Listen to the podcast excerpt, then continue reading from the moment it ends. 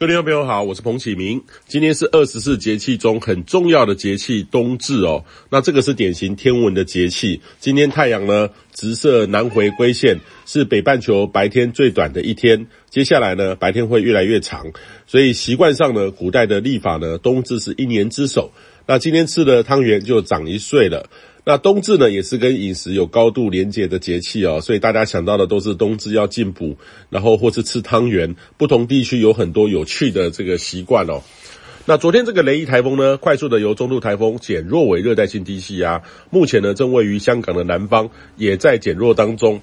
那带来的这个水汽呢，正逐渐影响到台湾。那今天清晨呢，有比较多的水汽接近。今天全台呢都有下雨的机会，滴滴答答的雨量增多，白天温度也上不去，整天呢都是类似清晨的温度哦，凉凉的。那这波水汽呢，在明天会逐渐的东移，中南部呢会逐渐的转晴回温，北部的雨势呢可能会持续到周四或周五，周五有机会缓和一点。那要留意呢，周五晚上开始呢，到周末，另外一波强冷空气南下接近到台湾。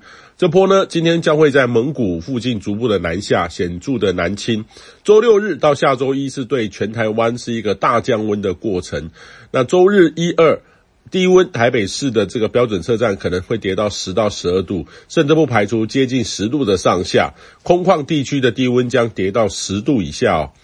那这波除了这个低温，影响时间呢？呃，它的幅度等于是说，影响的强度很强，影响的时间也比较久，很有可能是今年入冬到目前为止影响台湾最冷的一波，呃，会相当的有感哦。所以提醒你要有所准备因应。年长者的健康呢，也要特别关注，是很容易诱发其他慢性病的环境，尤其是心血管疾病的患者。农业的朋友呢，也要预做准备，预防这波的寒害。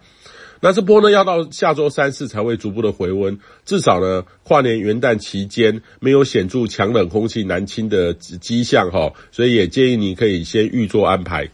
以上气象有天气风险彭启明提供。